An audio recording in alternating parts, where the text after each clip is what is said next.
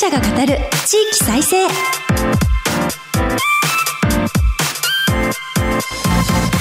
日本経済新聞の支局記者が語る地域再生。番組進行を務めます。古き良き時代から来ました。真面目なアイドル。真面目にアイドル。ユッフィーこと寺島由布です。私寺島由布は早稲田大学在学中の2013年からソロアイドルとして活動しています。ゆるキャラ好きとしてゆるキャラグランプリをはじめ各地のキャラクターイベントで MC も担当してきました。どうぞよろしくお願いいたします。今日本経済新聞の電子版では人口減少産業活性化などの課題解決に取り組む地域の姿をデータで読む地域再生という特設サイトから記事を日々発信しています。この番組では日本経済新聞52支局のネットワークを生かして毎回一つの地域にフォーカス。記者が知る地域の今を伝え地域の魅力も紹介します。日経電子版から地域ニュースもピックアップしてお届けします。さて今日の番組は長崎県に注目します。番組前半は長崎の平和行政についてお送りします。また全国各地の地域ニュースを挟んで後半はグラバー園と軍艦島などお届けします。この番組のご感想は SNS でハッシュタグ地域再生ラジオをつけてぜひ投稿して盛り上げてください。この後日経の長崎支局とつないでお送りします。どうぞお楽しみに。支局記者が語る地域再生。この番組は日本経済新聞社の提供でお送りします。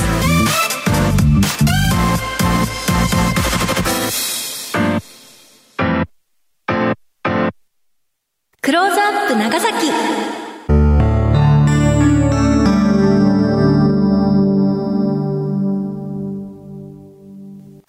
ナーでは毎回都道府県リレー担当地域を紹介します。今回は長崎支局です。ここからはマイクロソフト Teams を利用してお送りします。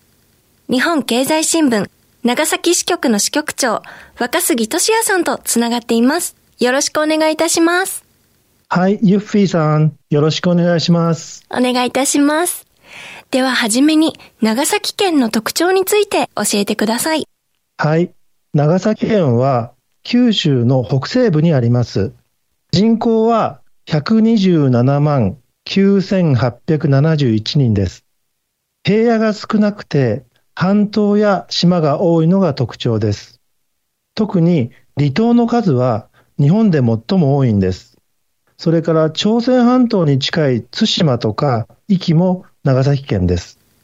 長崎の人はよく自分たちの住んでいる場所を西の端っこと言い表します。実際、長崎第二の都市にある佐世保駅は JR の最西端西の端の駅です。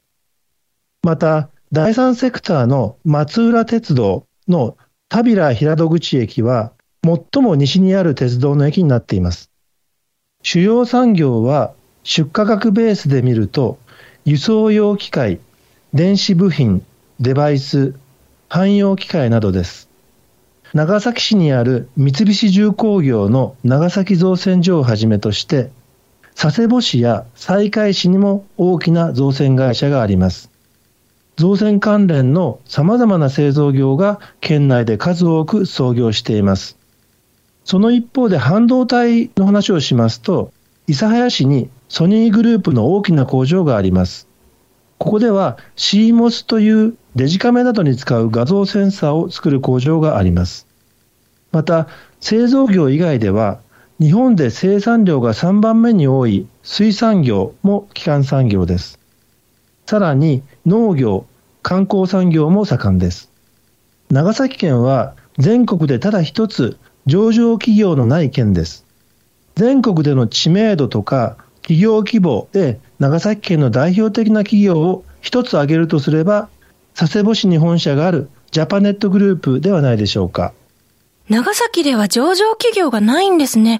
これはちょっと意外でした。それでは今日の本題に入りたいと思います。長崎の平和行政についてですが、8月9日の被爆78周年長崎原爆犠牲者慰霊平和記念式典を取材されたと伺いました。台風が接近して、今年の式典は規模を縮小して行わざるを得なかったということなんですが、今年の概要を教えていただけますか？はい。残念ながら規模はだいぶ縮小してしまいました。平和記念式典は例年原爆投下の爆心地のすぐ近くにある長崎平和公園で開催されます。よくテレビで見ると思うんですけれども、筋肉質の青年が右手で空を指して、左手を水平方向に広げている青い銅像があります。これが平和記念像です。この像がある公園で開くのですけれども、今年は台風6号の接近に伴って、会場を屋内施設の出島メッセ長崎に変更して開きました。式典は午前10時45分に始まりました。そして参列者たちは原爆が投下された午前11時2分に黙祷をして犠牲者の冥福を祈りました。例年ですと総理大臣が訪れます。ただ今回は岸田文雄首相をはじめ各国の大使らが来賓に来ることができず、被爆者とか遺族の方も参列できませんでした。コロナ前は一般の参列者も多数訪れていましたけれども、今年は主催者の長崎市の関係者、大体40人ぐらいしか会場には集まりませんでした。岸田首相はビデオメッセージの形で挨拶しました。平和記念式典では平和宣言が毎年なされます。これは長崎を最後の被爆地にというメッセージを長崎市長が読み上げるものです。今年は鈴木史郎市長が次のような内容を読み上げました。まずエピソードとして、16歳の頃に原爆の被害に遭って、背中に大やけどを負った田口住輝さんの言葉を紹介しました。忘却、つまり忘れ去ること、忘却が新しい原爆の工程へと流れていくことを恐れますという言葉です。さらに、5月の主要7カ国首脳会議、これはあの G7 広島サミットのことですけれども、この時に核戦争に勝者はなく、核戦争は決して戦ってはならないと首脳たちが確認しました。このことを受けて鈴木市長は核兵器廃絶を強く世界に訴えました。そして長期化するウクライナ侵攻の中でロシアが核兵器による威嚇を続け、他の核保有国でも核戦力を増強する動きが加速している、などと指摘しました。今こそ核抑止への依存からの脱却を勇気を持って決断すべきだと強調しました。一方で、岸田文雄首相はビデオメッセージで、日本は世界で唯一の戦争被爆国として核兵器のない世界を実現するために、非核三原則を堅持しつつ、たゆまぬ努力を続けていくと述べました。また、式典では、この1年間に新たに判明した原爆死没者3314人の名簿も法案されました。死没者の数は合計で19万5607人になりました。原爆の被爆者健康手帳を持つ生存者は3月末の時点で11万3649人となっています。こうした方々の平均年齢は85.01歳となっています。長崎に原爆が投下されて78年になります。経験された方の高齢化なども進む中で、平和行政を継続していくためのポイントと課題についてはいかがでしょうか？そうですね。被爆を体験した方々がどんどん少なくなっています。そういった方々が経験した原爆の被害とか、被爆の実相、つまり被爆の状態をですね、どう伝えていくかというのは大きな課題になっています。こうした高齢化は被爆者団体の運営にも影響を与えています。活動ができなくなって解散する団体も出てきました。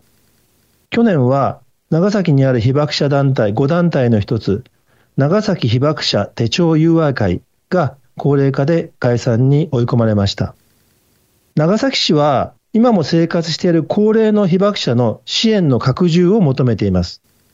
昨年は広島でいわゆる黒い雨訴訟というんですけれども、黒い雨をめぐって被爆認定の範囲を広げてほしい、あるいは広げるという新しい基準が適用されました。長崎でも広島と同様の基準の適用を求める声が高まっています。課題のもう一つは平和の文化の発信です。若い世代が被爆の実相を継承して世界に訴えていく試みが進められています。例えば、高校生平和大使などがその一例です。ロシアによるウクライナ危機で核兵器の使用への懸念が高まったことや、東アジアでも核開発などの危険な動きが出る中で、広島と長崎からの平和に関する発信は重要性を増しています。長崎市は日本政府に対して核兵器を完全になくす核兵器禁止条約の締結国になるように求めています。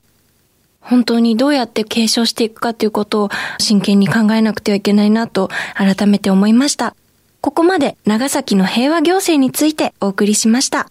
お話は日本経済新聞長崎支局の支局長若杉俊也さんでした。ありがとうございます。ありがとうございました。若杉さんには後ほど再びご登場いただきます。日本経済新聞の支局記者が語る地域再生。日経電子版地域ニュースヘッドライン。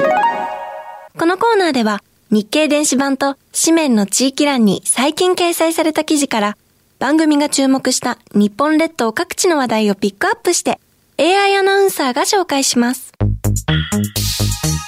最初のニュースです。北海道旭川市24年にユネスコデザイン都市会議北海道旭川市がユネスコ国連教育科学文化機関の創造都市ネットワーク文化会デザイン都市会議で2024年の開催地に決まりました。開催内容は加盟都市間で協議した上で決まりますが、旭川市の今津博介市長は周辺の町とも連携する。市民や観光客が参加できる関連行事も考えたいと語りました。次のニュースです。J 企画のサッカー場、金沢ゴーゴーカレースタジアムに、金沢市は18日、2024年2月に供用開始する新サッカー場の愛称を金沢ゴーゴーカレースタジアムに決定したと発表しました。地元のカレーチェーン、ゴーゴーカレーグループをネーミングライツの優先交渉者に選定しました。契約期間は2024年2月から5年間、金額は年額3100万円です。最後のニュースです。長野、小諸、ふるさと納税で蒸留所貸し切り。長野県小諸市は、7月に開業した市内のウイスキー蒸留所を、半日間、貸し切りで利用できるプランを、ふるさと納税の返礼品として提供します。蒸留所を運営する軽井沢蒸留酒製造が出品しました。寄付額は500万円と高額納税者向けですが、プロのバーテンダーと一緒にウイスキーカクテルを作る講座など特典を充実させてウイスキー好きにアピールします。AI アナウンサーがお伝えしました。以上、日経電子版地域ニュースヘッドラインでした。ご紹介した記事の全文は日本経済新聞の電子版でご覧ください。支局記者が語る地域再生。引き続き、日本経済新聞、長崎支局の支局長、若杉俊也さんにお話を伺います。ここからは、グラバー園と軍艦島という話題についてです。長崎屈指の人気観光スポット、グラバー園の歴史と特徴を教えてください。わかりました。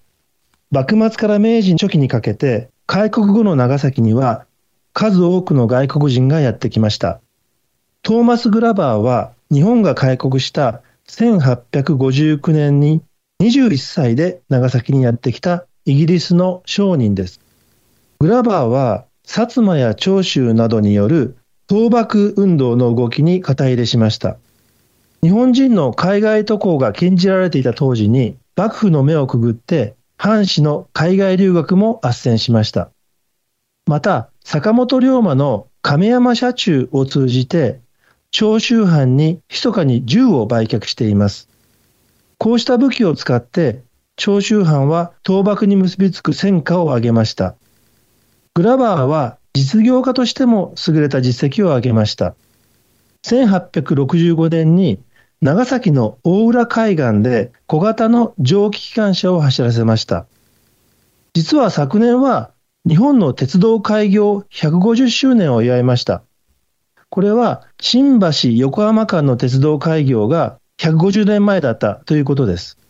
ところが、グラバーの蒸気機関車はそれより7年も前のことでしたから、正直驚きます。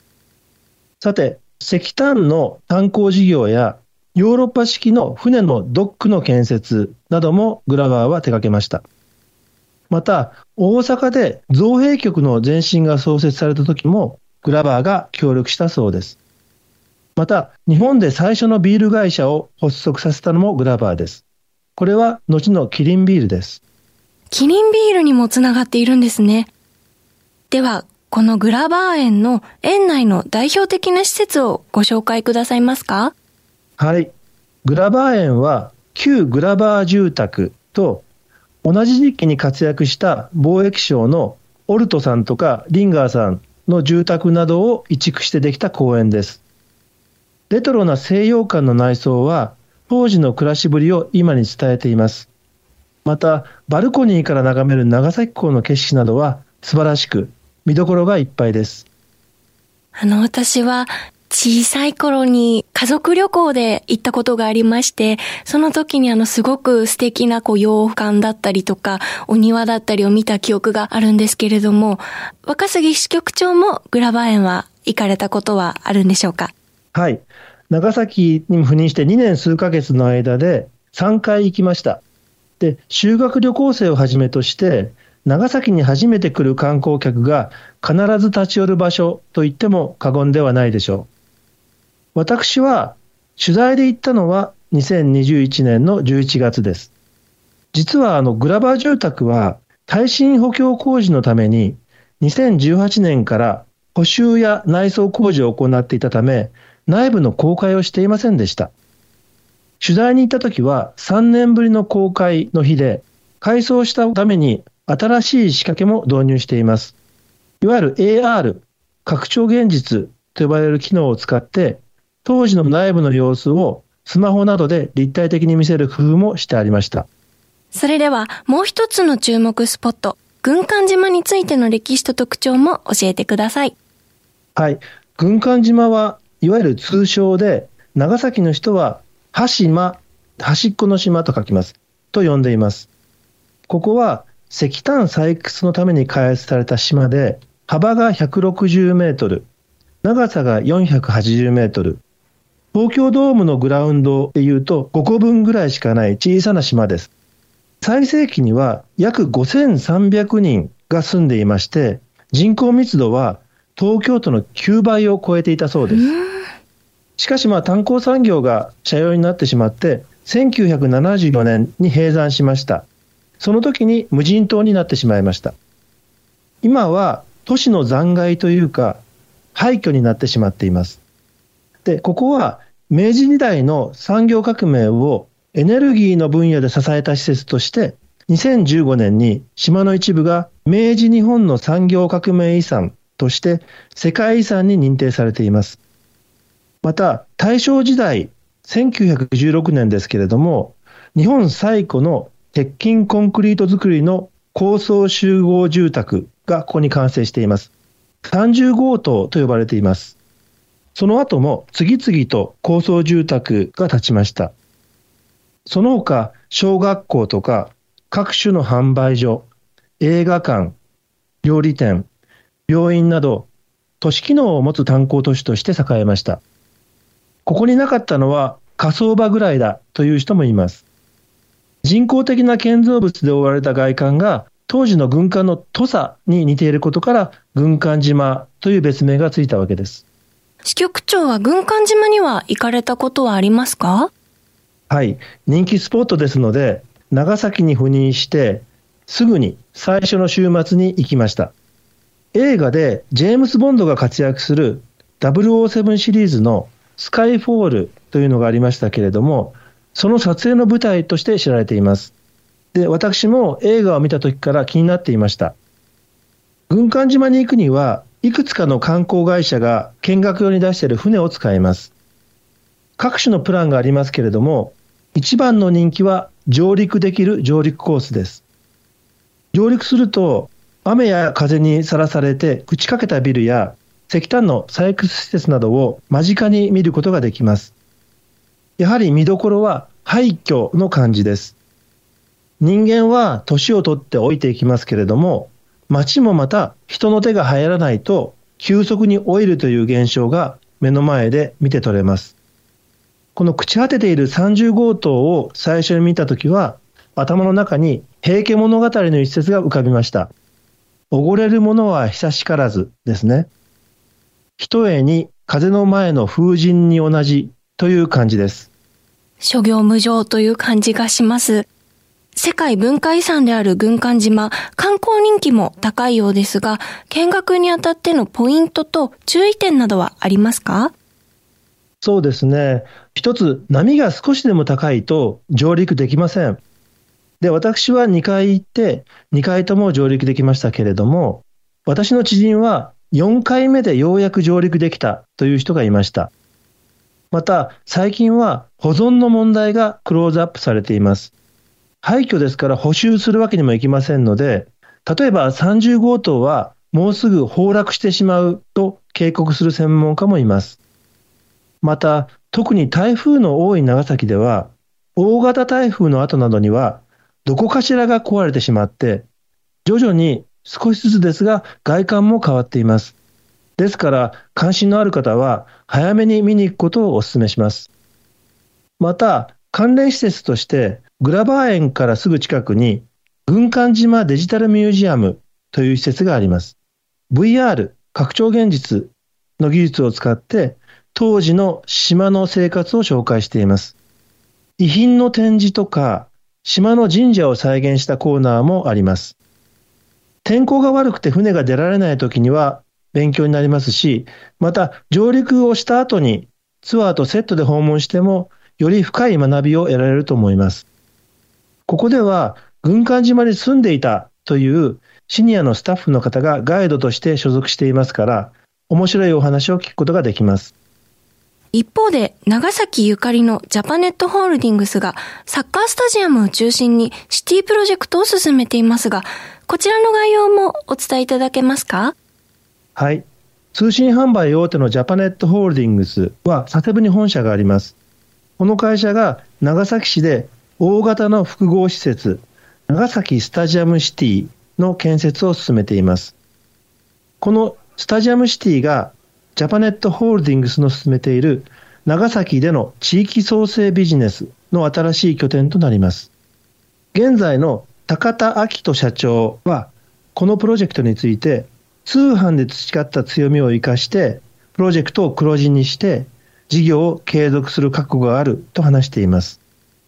長崎市の人口は約40万人です。それに対して、スタジアムシティは年間約850万人の利用を見込んでいます。総工費の約900億円は、ジャパネットグループが自己資金と借入金で賄うのですが、スポーツ競技場を民間が主導で整備するのは全国でも珍しいと言えます。このプロジェクトを5年ほど前に長崎市内で発表したときには、市民も長崎の経済界も、それから行政の関係の方々も、とても冷めた反応だったそうです。なんでこんな無謀な方向へビジネスを進めるのかという批判もありました。高田市はもちろん長崎の地域創生で大きく儲けようとは思っていない。けれども、きちんと黒字を出して事業を継続していくと常々意気込みを語っています。この長崎スタジアムシティは JR 長崎駅から徒歩10分の市の中心部にあります。約7万平方メートルの工場跡地に2万人収容のサッカースタジアム、それから6000人収容のアリーナ、14階建てのホテル、オフィス、商業棟などを設置します。完成は2024年の秋を目指しています。ジャパネットは通信販売事業を柱にして年間売上高で約2500億円に成長した企業です。通販の企業がなぜ地域創生に乗り出したのでしょうかきっかけはサッカーの J リーグです。2017年に地元の J リーグチーム V・ファーレン長崎の経営再建に乗り出しました。ジャパネットの創業者で当時の社長だった高田明さんがサッカーチームの初代社長に就任しています。で、今の高田明人社長は、通信販売事業で伸びてきたビジネスモデルが、スポーツビジネスにも通じると自信を持っています。ここで、ジャパネットの通販のビジネスモデルについて、ポイントをお話しします。ジャパネットは、ノウハウを元にした事業方針を3つの要素で説明しています。まず、1番目が世の中にある本当に良いものを見つけてくる。そして2番目に、それをより良い商品やより良いサービスとして磨き上げる。そして3番目に、利用者すべてにしっかりとその良さを伝えていく。まあ、その一例がテレビショッピングだと思います。高田社長は、スポーツチームというのは、ファンに感動を与えて、地域を元気にします。もし、 V・ファーレンというチームの存在を磨き上げて、魅力を伝えることができれば、これはビジネスとしても成立するはずだと話しています。今回のプロジェクトは発足時から高田氏自らが参加して毎週議論を重ねてきたそうです。設計の段階からスタジアムの門をどういうふうに設置すればチケットを切る人が少なくて済むかという具合に効率的なオペレーションやオペレーションコストの削減につながるデザインを取り込んできました。高田社長は、長崎に思いがある人が地元のために頑張る。これが地域創生の基本です。という信念を持っているようです。日本経済新聞長崎支局の支局長、若杉俊也さんにお話を伺いました。ありがとうございました。ありがとうございました。ここまでマイクロソフトチームズを利用してお送りしました。日本経済新聞の支局記者が語る地域再生今日は長崎支局の若杉俊也さんにリポートしていただきました。この番組は放送後ポッドキャストでも配信します。日経電子版からも聴取できますのでぜひご利用ください。番組のご感想は「ハッシュタグ地域再生ラジオ」でぜひ SNS 投稿してください。実況投稿もいつもありがとうございます。来週も長崎支局からリポートしていただきます。次回もどうぞお楽しみに。ここまでのお相手はユッフィーこと寺島由布でした支局記者が語る地域再生この番組は日本経済新聞社の提供でお送りしました。